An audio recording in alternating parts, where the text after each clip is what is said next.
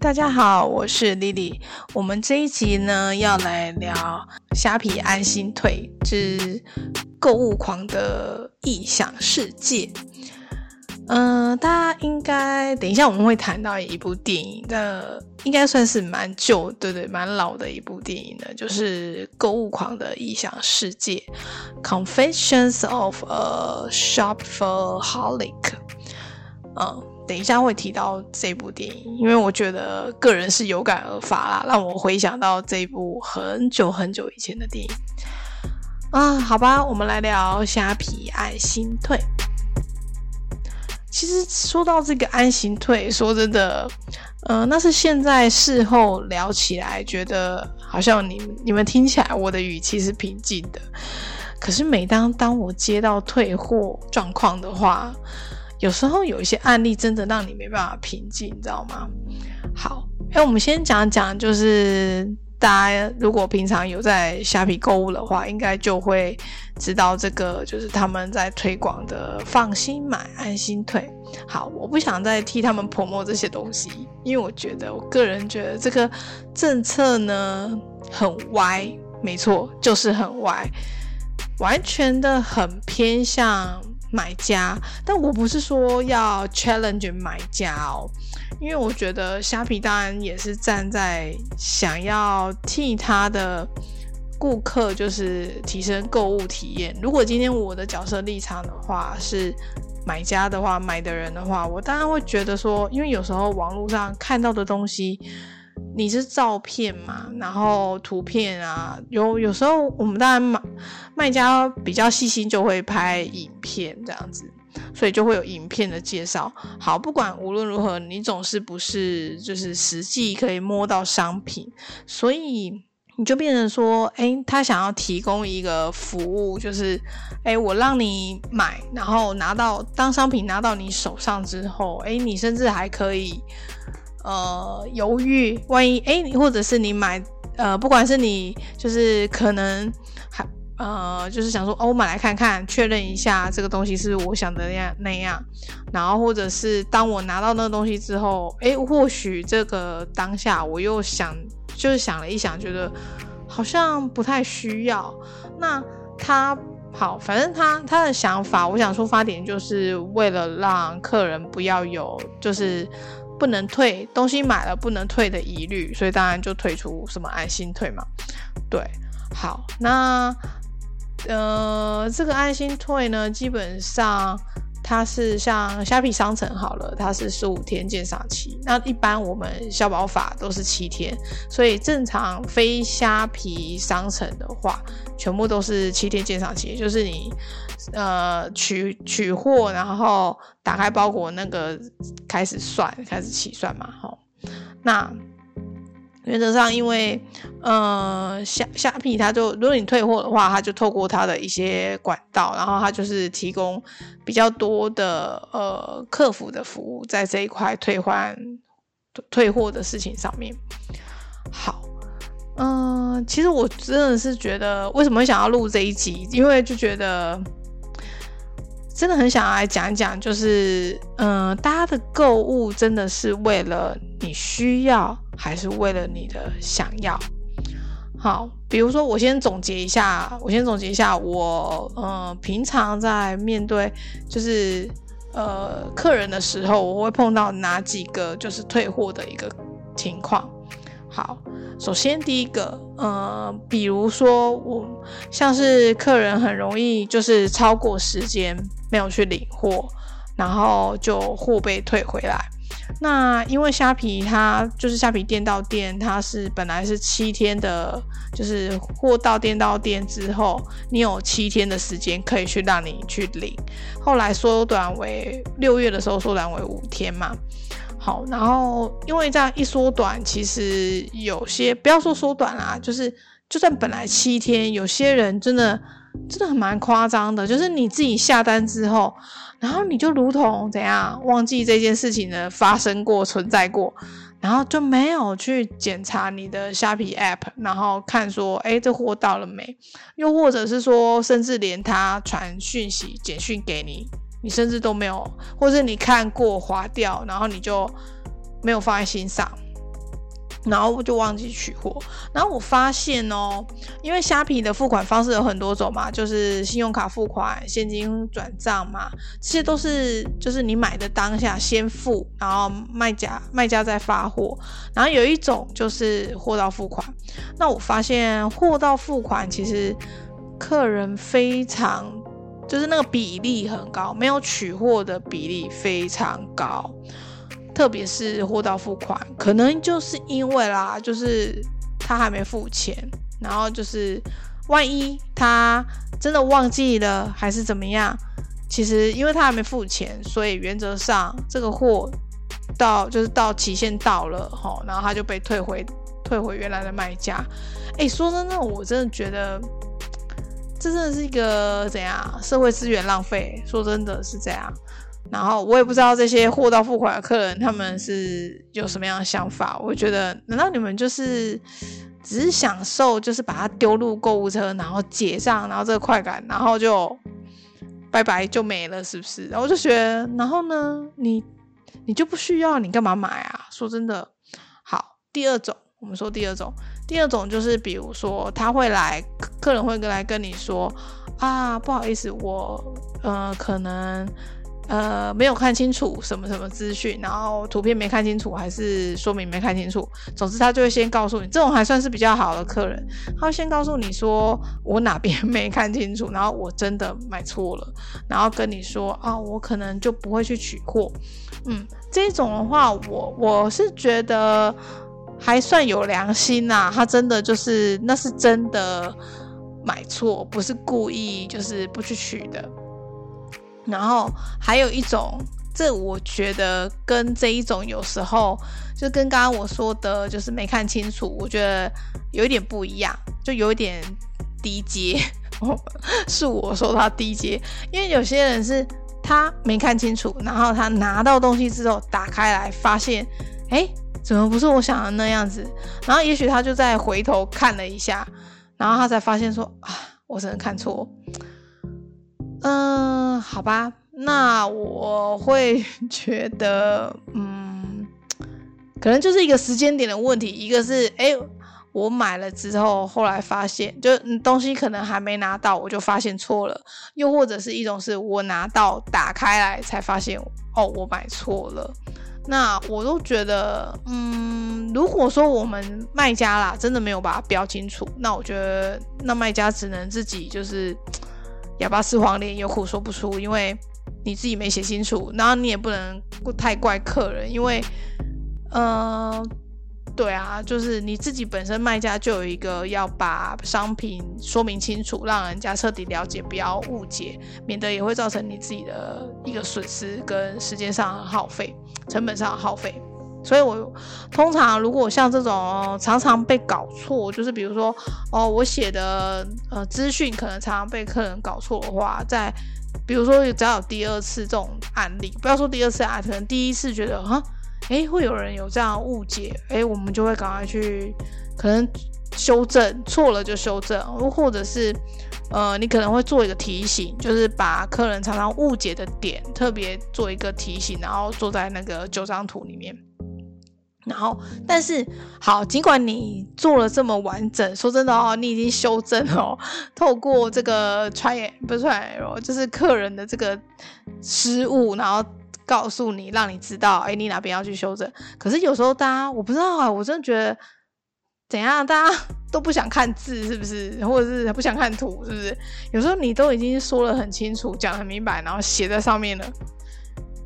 可能他还是没看到。对，所以我只能说，买卖家只能就是把自己的嗯做好一百分，做好百分之百的准备，然后你自己的资讯跟你的商品是吻合的，不要让人家有一个就是理由或借口说，哎，你写这样啊，实际东西不是怎样怎样怎样。那我觉得尽量避免这个落差，也会避免掉自己这边就是跟客人这边退货啊等等的处理这些事情。好，那第三点就是常我我刚刚也有提到，就是他忘记取，他纯粹就是忘记取，然后直接被退回来，甚至哦，你他没有取货，然后你提醒他，他完全没看讯息，哦，比如对，你就反正就是丢了讯息之后没人回你，没有回过你，然后连那个东西被退回来也没有人回过你，就是我就觉得很纳闷。我说真的，我就觉得这种人是让我觉得最匪夷所思的，就是那你干嘛买啊？你你太闲是不是？对啊，就是而且就算好啊，你说他他似乎没什么损失，因为。安心退就是你不会被扣，买的人不会被扣运费，可是运费会扣在卖家的头上，就是回程的部分。然后，那我我就觉得，但是问题是，有可能你刷卡有没有刷卡？那你会不会，嗯，当然，如果是当月的话，你就是虾皮把钱退回去给你，你就也不会有什么消费被被真的被 charge，可是。如果刚好跨越的话，你可能还是会被收这个钱，然后下个月再还你之类的，不知道。反正 anyway，我是觉得，真的是觉得对于安心退，因为他们自从推出安心退之后，超多我的卖家朋友，真的是就那一阵子啊，就是大家就是，哎，就是很就是产生士气，就是觉得哦天哪，这什么烂政策的呀，然后大家就骂声士气，然后一直。一直抱怨，觉得说天哪，就是已经有那么多那个 OK 的行为了，然后虾皮还有时候还就是这个政策还助长了这个歪风吗？对对对，然后就觉得说哦，虾皮都没有站在卖家立场，然后毕竟卖家啊不能这样讲，因为有买家就是有买的人才有卖的人生存空间。那那卖家卖家的立场当然是。呃，反正两个都是虾皮的衣食父，应该说对，两个都是衣食父虾皮的衣食父母。所以呢，但是问题是，当然买的人最大，因为他是付钱掏钱出来的那一个人嘛，对啊。不过我觉得，就是身为卖家来说，嗯，安心退这个事情，我觉得某个程度。呃，我自己碰到的案例，就是我刚刚讲的，其实比例没有高到很严重，就是那种恶意退或者是就是不理不睬的，然后没有到非常高啊。虽然还是有，不过好，坦白说，目前还在可接受范围内。对，但是我说真的，如果当怎么说，就是因为因为我们要看销售的品相，如果你卖的东西更小，或者是怎么说，就是更价值更小，或者是哎，我生活中如果没有这项东西，我可能也没差。那不是生活的必需品的话。可能这个比例就会增加，然后金也会随着，因为金额少嘛，所以人家就不 care，所以这种问题会在增加。所以如果针对于这一点，我觉得卖家自己可以调整的，就是一个当然就是你可以勤劳一点，就是你每次发货的时候你就丢聊聊讯息，然后跟买的人说，哎，我们已经出货了，怎么怎么样。可是说真的啦，真正接单接到很多的卖家是没有可能去。除非是用就是系统自动化的去提，就是发讯息，然后罐头讯息统一发，否则不太可能用人工去处理这件事情，因为你光忙这些事情，忙包货、忙出货这些，你就忙不完了，不可能去做这个事情。对，那所以其实就是在于，嗯，卖家所要调整就是自己的呃商品的结构啦，还有商品的呃结账金额等等，就是不要。就是对啊，就是调整一下。如果你真的不想要去遇到这么多的这种退货的问题的话，嗯，然后再来就是自己的比较基本的，就是呃，把该写好的资讯写清楚，这样好。那我们再聊到，其实我觉得，在于买买家的立场来说，我觉得。大家一定会觉得有这个啊，自从有了安心退，连我自己啊，就是也会在虾皮买东西嘛，自己就会觉得说，哦，这好像不错。就是如果我看一看，就就比如说像我们女生常常就是上网买那个衣服，或者是对，那买衣服的话，你一定会都选，你会去选择那种可以退的，就是它就是表明。哦，呃，我们让你有七天鉴赏期，反正你就像那个 Latif 好了，你如果呃，比如说你买十件好了，然后你可能就会有不喜欢的，你就可以退给他们，而且就是很方便啊，就去 Seven 按一按，然后超商按一按，你就可以把货退出去。对，那原则上，我觉得它这种东西，我其实我觉得某些产业真的是有必要，像服饰业，对，因为总是尺寸跟剪裁跟每个人的身形，就是会有很多种可能，所以一定都是东西拿到手，然后试穿过，觉得。但，我们讲的是那种不是贴身衣物，然后就是对你一定要试穿之后才会发现，哦，这到底是不是适适合我嘛？所以，我觉得某些产业类别来说，其实这个是应该的。应该说，坦白说，真的是算是应该的啦。对，因为你才能确保，就等于是服务的一环，变成说，呃，我让你看到东西、摸到东西。尤其它是完全是线上购物的话，它没有实体店面，你没有办法去试穿的话，基本上。嗯，我觉得这个是当然是很必要的。好，那如果其他的行业类别，比如说很多啦，就像我们这种居家用品类的，好了，我们做我们做居家用品类的，其实基本上我觉得，呃，大部分因为都是你平常可能可以看到的东西、看过的东西，所以不至于，而且它不是用在你身上，它是就是用在你的。的生活中，所以我觉得就是上面，比如说尺寸，最重要就是尺寸标清楚，然后准确。原则上还有安装，怎么安装，怎么用，清清楚楚的话，我觉得比较不会有什么哦，所谓什么，呃，我我让你试用，然后我我让你看到东西，然后你可以退，这是一种服务，我觉得比较没有这种事，因为我觉得不合理啊，对啊。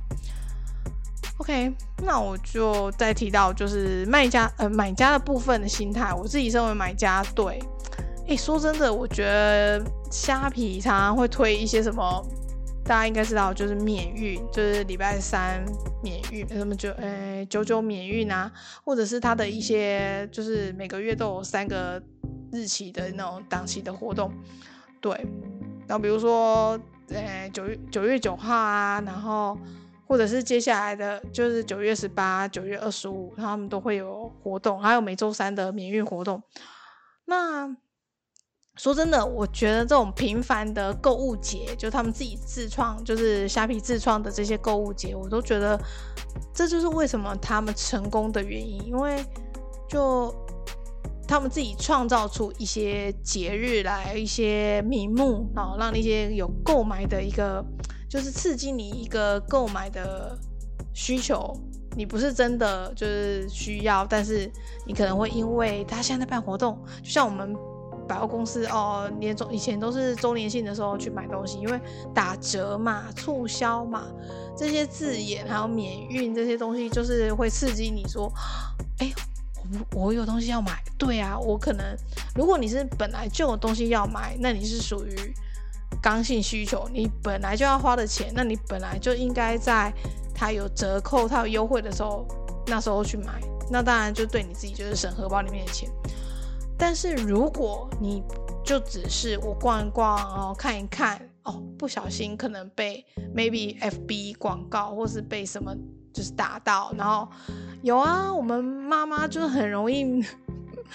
不管是社团、FB、赖群组，反正只要有人一聊，哎，这什么？我说好用哦，怎样？然后大概那一篇可能有假设不要几不要多，可能有三五个回应说，哦，这个好用，这个必买什么的。就我们常会被一些字眼打到，你知道吗？什么必买啊，好用啊，大推啊，什么什么的，然后你就会去。网络开始做标准动作，搜寻，好，那不管，反正就是可能上下屏，然后搜寻，然后比价，然后去就直接买单，就是对啊，丢进购物车。当然，如果理智的人可能会先丢进购物车，然后想过两天想说，我再想一下，我是不是真的需要？好了，那如果是这种冲动消费，其实我有时候也是属于那种冲动消费的人，你就可能当下。哎呦，可能大概就是你可能这时候吧，呃，我录音的当下这时候是十一点多，所以你这时候如果划手机，躺在床上划手机，哎，我不知道哎，真的会不知不觉就那边结账。我想说，然后结完之后隔天你就会想说，我真的需要那个吗？对啊，我觉得我干嘛昨天晚上要就是熬夜，这样这时候应该要去睡觉，然后。明天早上才可以起来上班嘛？然后为什么要那时候这边搞那边结账的事情？对，就是有时候真的是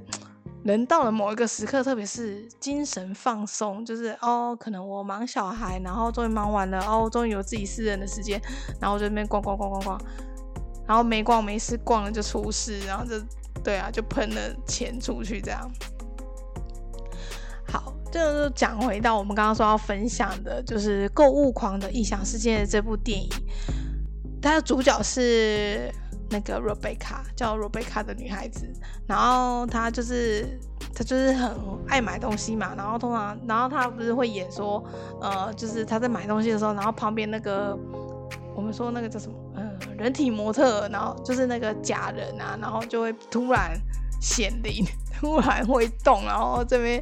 跟他就是耳边，就他幻想，他的幻想就是，哎，有人一直跟他说，哦，这个一定要买，哇，这一件这条围巾怎样，多适合你啊，啊，明天去面试的时候就可以围这条围巾去，这样。然后可能你在购物的时候，我不知道大家购物的时候会不会。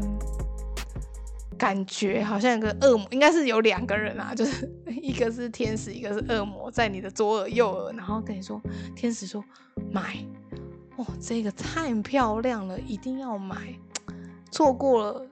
就没了，就是这个季节过了，就像衣服好了，就过了就没了。好，现在正流行，哦，大家都这么穿，我是不是该来有一件？我衣柜里面少这一件，然后恶魔就会不不那个那个对。恶魔就这样跟你讲，然后天使就会跟你说：“我们不需要吧？这个跟衣柜的哪哪一件也有点像啊，颜色又一样，有差吗？然后这个我穿的真的身材会好吗？会看起来比例好吗？等等等等，会不会我买回家穿了一次就发现不适合自己？然后或者是我现在觉得哦，呃，可能很好搭配，就回去之后觉得啊。”我不会配之类的，就是会有那种陷入天人交战这样子的时刻，我相信一定有。对，因为我自己在买东西的时候，就是会这样啊，就是觉得我明明不需要的东西，然后我突然的那个刹那在逛它的同的当下，怎样？好像是没有这个东西，我们等下就是等下就不能活了，是不是？就是好像就是缺少一个什么东西。对，就是，然后一旦你买完之后结单之后，没有结单的那个瞬间，你就好像有种满足感被填补起来。可是我不知道，我觉得通常在结完单之后，这种想要而不是需要的东西，会让你在结完之后，顿时有一种失落感。不知道大家有没有感受过这种失落感？就觉得我又买了一个，哎，我可能之后只会拿出来偶尔用一两次的东西。哎，真的啦，这个可 我们大家自己回想一下，有没有就是看看自己衣柜啊，看看自己家里，环绕环顾四周，是不是？对啊，是不是有很多这种小废物？对，OK，那那怎么办？对啊，总不可能这样一直买下去嘛。所以我看了几个就是报道的分享，好，大家都就会说哦，你的脑波很弱啊，哦，妈妈脑波都很弱啊，都是没有办法控制自己的购物欲。然后尤其是妈妈或者是上班族，可能就是一天压力下来，然后你可能就会用这种购物的快乐或是。快感，然后来就是 balance 自己，觉得让自己得到快乐，短暂的快乐，然后就觉得哇，这买完心情很好。可是我觉得这真的是，如果你是为了就是想要而买，其实你自己可以感受得出来，在其实不管是你结账完之后五分钟，或是你真正拿到东西之后，发现 其实你没有那么需要，这当下你都可以直接判断，那个其实就是你的。想要而不是需要，对。好，那我们等一下，我们现在分享一下有哪几个小技巧可以让你远离这些冲动购物的行为。好，那呃，在电影里面的时候，对那个主女主角呢，其实会有一直问自己一个，其实会有个声音一直提醒她，就是你真的需要吗？对，就是这个东西。这这这个声音一直提醒他说：“你真的每一次他他自己其实都有在，就电影演的时候，就他要买东西或者是要冲进去购物的时候，其实他都有声音在问自己说：“我真的需要吗？Do I need this？” 对。可是的话，这个如果这个想法很强烈的话，其实他当下就会控制自己，觉得哦没有啦，我大我应该不用，那就不会有所谓冲动购物。但是通常这个声音就会被盖过去。如果你没有办法控制自己的话，这个声音就会被盖过去。好，那我们分享几个小技巧，看看有没有办法让我们比较能够远离，就是避免这种冲动购物的，就是举动。首先呢，四十八小时法则，对，这就是我刚刚说的，就是你你划手机，然后你把东西丢进购物车，然后你可能会一直比价，然后比到更便宜，你就很嗨，你就会觉得说，哇，更便宜，哦，便宜五十，哦，这边便宜怎样怎样怎样，然后甚至去问朋友，其实我觉得最惨就是问朋友说，哎，那个谁谁谁觉得这个这样子能不能买？要截图给朋友说这能不能买？然后那朋友如果如果就是如果你真的看到便宜的话，朋友就会说：“哇，哎，这个真的有便宜耶，买买买！”那你一直被推坑啊，对啊。所以朋友有两种，一种就是就是推你，大部分都推你啊。然后有少数应该是真的是好好的朋友，知道说你很爱乱买的，或是你比较 close 的朋友，他可能就会知道说：“哦，你要乱买东西了吼。”然后当然你也可以找一个这样的朋友，就是。呃，在就是他知道你，他知道，我觉得这也是一个方法，这个是对，这也是一个方法，就是如果，嗯，当你真的想要买东西的时候，然后因为他很第一，他很了解你，就是你你有时候你会告诉他说，我有时候就是会太冲动购物或者什么，然后我需要你做那个刹车，那你可以跟你朋友朋友就是讲，就是跟他讲说。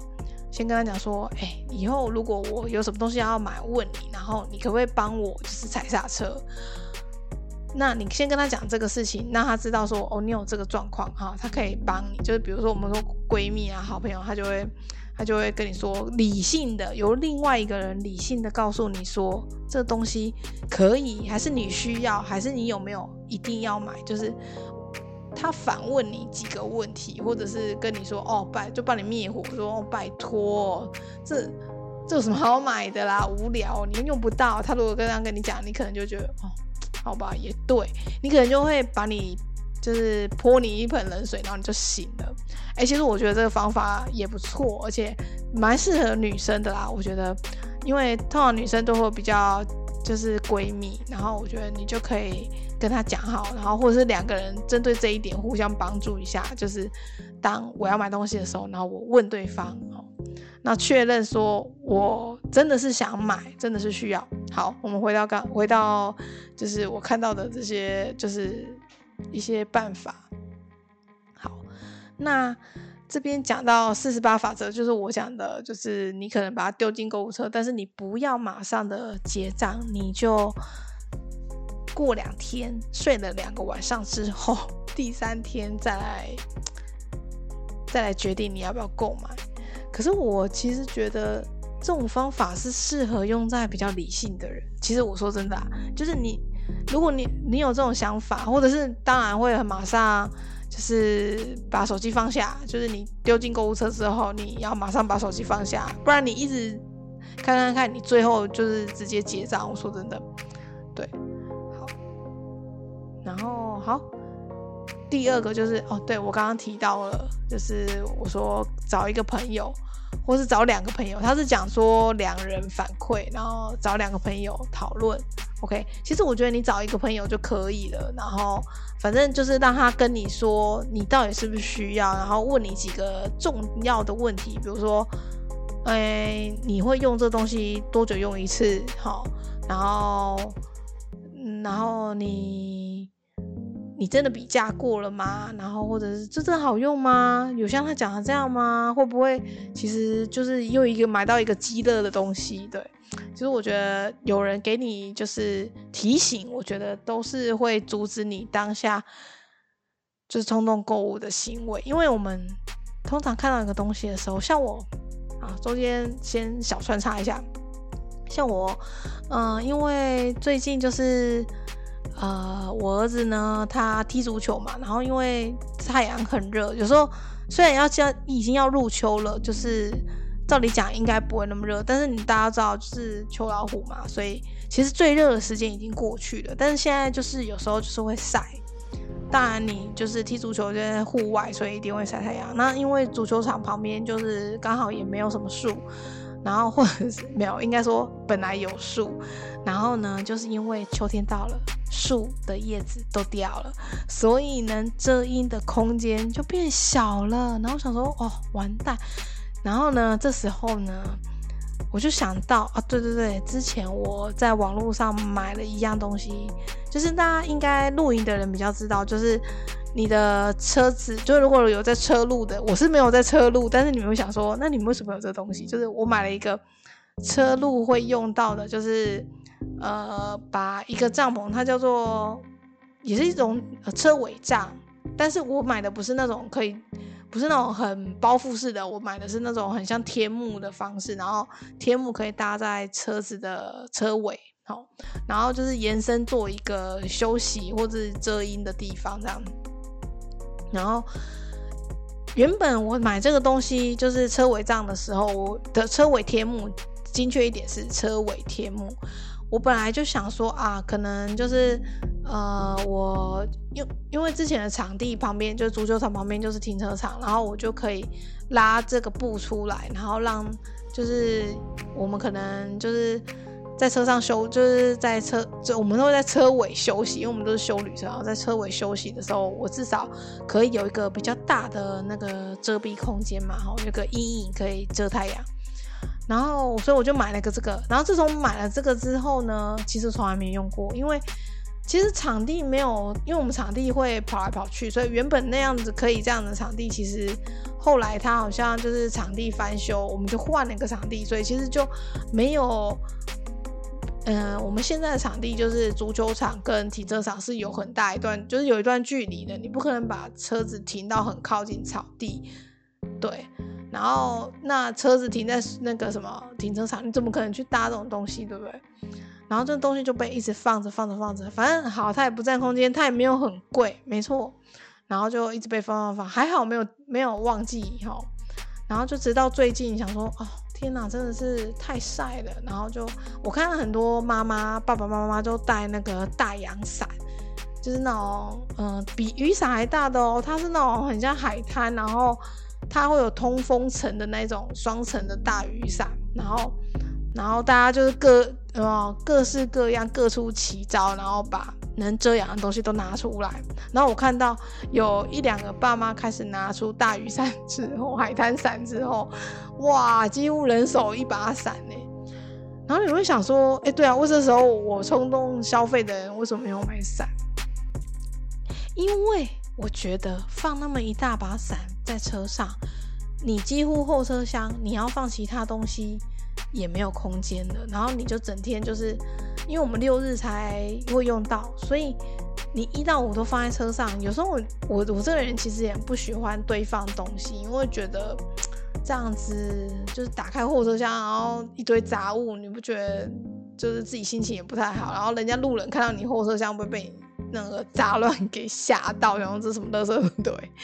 然后所以我就不爱放太多 web f 在那个后车厢，所以那个雨伞我就跟我老公，哎，我们两个这时候意见超一致，就觉得不要，我们不要那雨伞。重点是因为那个雨伞的遮蔽空间，我讲真的，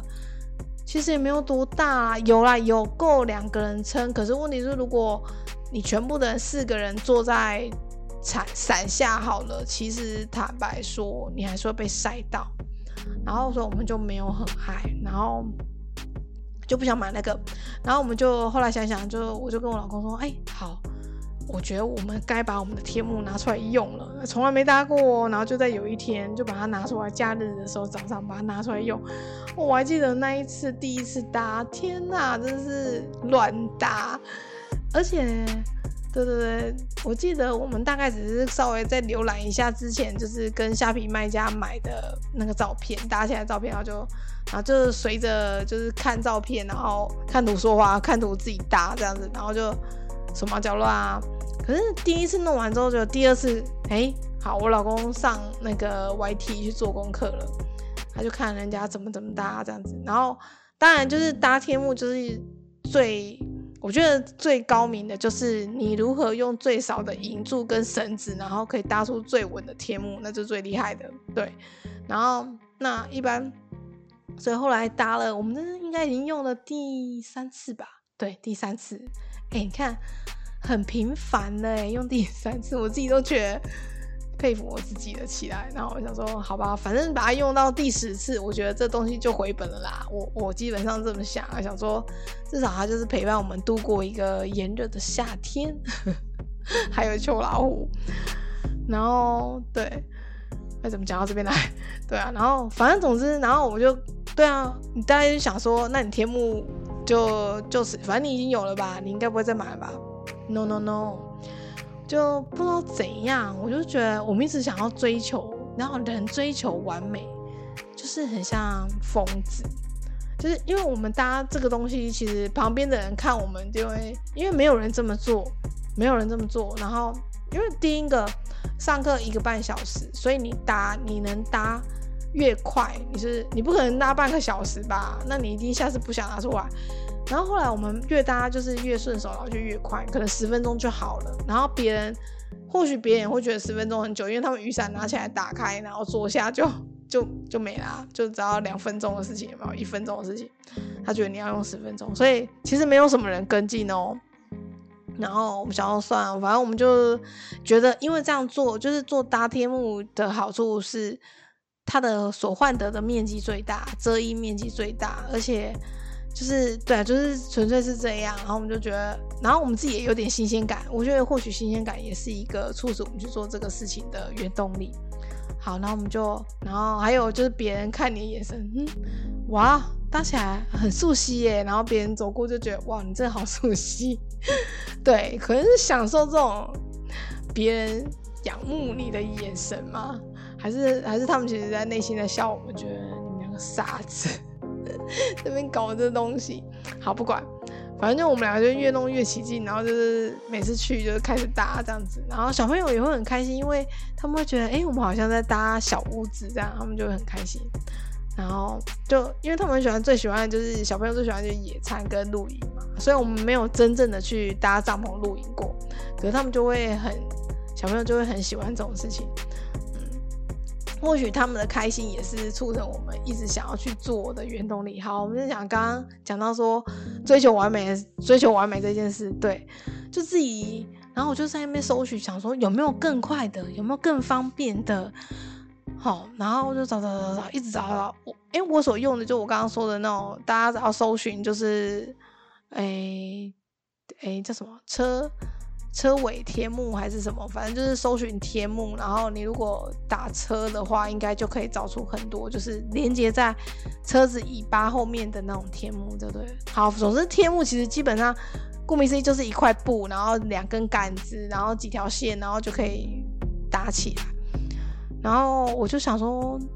其实那很快了。说真的，我就说讲的，如果两个人都很熟的话，五分钟就搞定了。然后。我就想要追求更快，好，然后就咻咻，就像那个雨伞这样打开来就好了，这样子，然后又想要最大面积，然后就找找找，然后就发现，我就找到了两个东西，一个叫做什么蛋壳型天幕，然后就一副介于天幕跟帐篷之间的一个产品，然后我就想说，然后就把它丢进购物车，我就把它丢进购物车，然后另外一个东西是什么？哎。哦，另外一个是它天幕的布是不是那种人家一般的那种单色的那种什么蓝色啊、白色啊、什么沙色啊那种，它是那种怎么讲，有点乡村风吗？就是 上面会有，它是棉布，然后它上面会有条纹，可能是比如说哦黑色哎白色底，然后。粉红色线啊，还是什么，反正就是会有花纹的布，然后它真的是拿让人家拿来当天幕的，然后你就会觉得哇哦，有一种度假风，然后就有点文青，就比较好看。那因为我们是买蓝色的布，我们买蓝色天幕，所以搭起来那种蓝色，我本来是想说哦，反正就跟因为我原本的车子是蓝色，可是后来换车蓝色，然后本来想说跟车子搭，因为你要连接在车上，然后跟车子搭。后来我发现，唉，人算不如天算，好吧。呃，蓝色你把它搭在绿草地上之后，你们想一下，会画面就是，就感觉很像工地，你知道吗？就有一种 很像，嗯，很那叫什么，呃，很临时克难的一个遮阴的地方，就很像工地。我不知道，就有一种工地感。然后我就一直觉得，哦，很不美，很不美这样子，然后很不美型。然后我就一直在找那种。美型的，然后美学的帐篷什么，不是帐篷就是天幕什么的。然后可是我后来我就两个都把它丢进购物车，然后两个我就把它摆着，好，然后就想说，对，就在那边想。然后过了两三天，哦不，我觉得应该有过一个礼拜，然后就想说，啊，我就再打开来购物车看一下，然后好认真的去搜寻，YT 上搜寻蛋壳贴膜，然后我发现，嘿。就是人家的安装影片，我发现有个就用就是一个女生，然后自己独立把它搭起来。对啊，一个女生能够把它独立搭起来，我只能说她其实操作很简单，可是。它占地太大了，我们不能占地那么大。然后然后看一看，觉得哎，算了，超麻烦的。它总共是两根银柱，外加两根那种弧形的那个支撑杆，所以总共是四根东西。然后布又搭成那么一块，那么大一块，然后你要收的时候是非常慢，真的是非常慢，非常麻烦。然后我想说，还好没买下去，哎，不适合，对。太定得搭起来太占面积，其实会影响到其他别的家长在旁边休息的家长。我们不想要影响到别人，不想要那么高调。然后呢，另外一个就是我刚刚说的那个美丽的布，然后很有度假风、很有文青风的布，然后看一看觉得。他好像没有做什么图影，因为呢，因为一般那个露营的帐篷就是要么就是黑胶，不然就是图影，然后让那个隔热效果比较好。那我们现在的是很普通的，怎么都没有涂啦。然后，但是我个人就觉得其实就够用了啦，某个程度其实真的够用了。然后。如果因为因为毕竟你不是真把它当帐篷用，你只是就是暂时可能一个多小时的遮阳而已，所以我觉得那那个需求程度来说，其实就够用。然后后来我就看，所以我就看到那个美型的布，然后就发现其实它会变得很重，那个布一定会来的比我现在的那种天幕的布还要重很多。然后我就觉得，哎，算了算了，光想到我如果就是。布太重，然后不够轻。第一收的时候，你会整个整袋提起来会太重，然后再就是，其实你就是你支撑的时候也要很小心，或是风大的时候你都要很小心，你就要把它撑得很稳，否则就是可能怕倒下来或怎么样，对啊。然后或者是地，就是你的那个银钉要打得很扎实这样子。然后就想说啊，算了算了，这个。真的就觉得回归到现实面的时候，好像有个声音告诉自己说，搞不好再搭个两三次，你可能就腻了，你也不会，也许你就会不想，没有像现在这么感兴趣去做这件事情。那到时候哇，你又你现在又添购了这个东西，好，不管你是添购了一两千块好也好，或是五百块也好，你这退这件事情又多投入了更多成本，可是有可能。在你热情消失的那个瞬间，那个东西就等于就是打水漂啊，就是对啊，你久久拿出来用一次，或是你根本就不拿出来用。那我就想想啊，反正因为也是因为你是网络看，所以其实你没有办法感受那个重量，感受到你可能会面临到什么问题，你可能没办法预料到。然后后来就想说，哎，算了，就把它们删掉。OK，好，那这是我自己的例子。好，接下来哎我们。扯有点远，好，我们一直在讲，我们回到我们的话题，就是你可以有什么办法可以避免你就是购呃冲动购物这件事。好，那第三个方法是制定预算，然后有计划性的购物。其实我觉得这一点，如果这就是会这样做的人，真的超级就是会管理自己的钱，也就是超级理性的人。所以我会觉得，如果你可能我觉得一般人比较少去做这件事。那或者是你其实当下的时候，就是我不过可以自己可以做一个比较基本的啦，就是比如说你今天要出去买东西的时候，比如说你要去超市，你要买东西的时候，你就先把我的购物清单写好，然后购物清单原则就是除了避免自己忘掉要买什么，就是忘记买之外，其实最重要的就是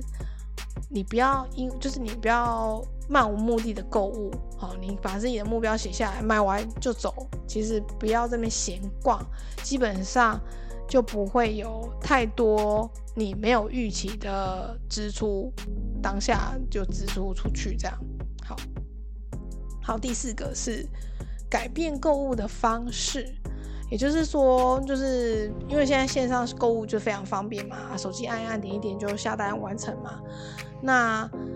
所以大家就没有真正花钱的感觉，因为你不是拿钱拿钞票出去，诶，这一点真的是有差，我自己都觉得没错。可是我自己很讨厌拿现金拿，因为第一你要放钞票在你的皮夹，然后你的皮夹就会变重，然后还有零钱，然后呢这些我都不喜欢，我都就是能够电子支付就电子支付，然后对，所以这一点其实我觉得。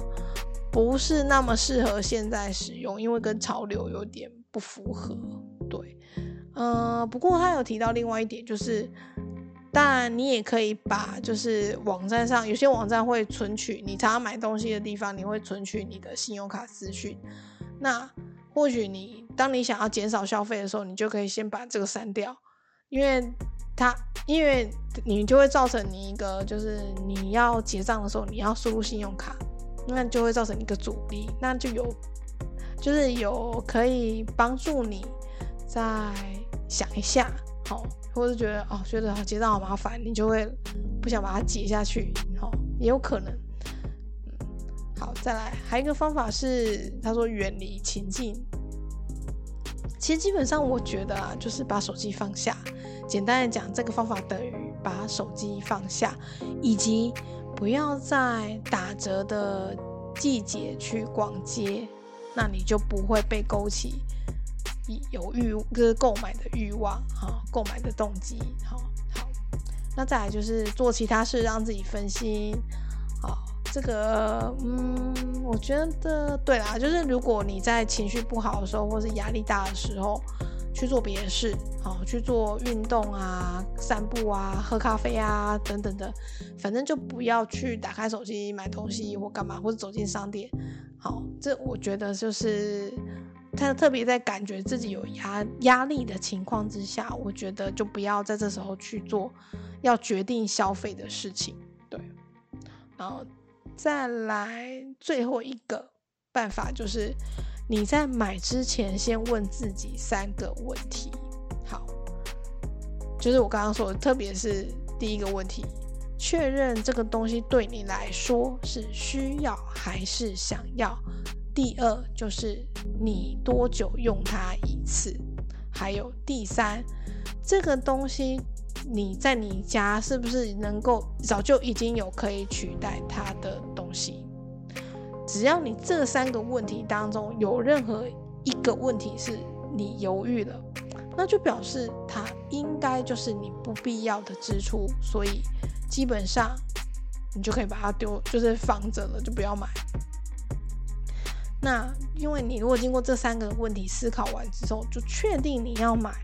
那其实那就确定你真的需要啊，所以反而你在收到它的同时，你也会觉得。哦，这个真的是我的，我买到我需要的东西。那时候我觉得反而是也有满足感，但是也会有一种成就感，觉得自己买对了。对对对，就会冲动购物，可能只是满足你当下的那个快乐，可是。正确购物之后，我觉得会带给人家另外一个深层的感觉，就是成就感，就觉得哦，我买对了耶，这样子，好吧？像我那个像 那个天幕，就是这个案例。他本来真的在我在拿到它的时候，我心里想说，唉，我冲动购物了，真是不应该。可是，在过了一两个月之后，真的把它拿出来用之后，我现在觉得，嗯，买对了。是我诸葛嘛？其实有一点，但也不是，就觉得，对啊，之前自己就是至少后来真的有拿出来用，而且真的没有把它忘记。然后真的也是好用，就是符合我现在的需求，然后就刚刚好。对，没有还好那时候我自己也会想说，哦，还好那时候没有买太贵的。对，那就是买到一个刚好适合你自己用的东西，这样子。好吧，这一集我们就聊到这边喽。嗯，如果大家就是对于就是自己曾经有过冲动购物的嗯经验，或者是你可以跟我们留言分享你冲动购物的时候你是买了什么东西这样子，然后多少钱这样子，然后那或者是你也可以跟我们分享说，哎，你如何？因为我们刚刚有分享方法嘛，那你可以跟我们分享说，如果你有更好的 idea，如果更好的就是避免自己冲动购物的。方法的话，也可以在留言跟我们、跟我们、跟我说。嗯，对，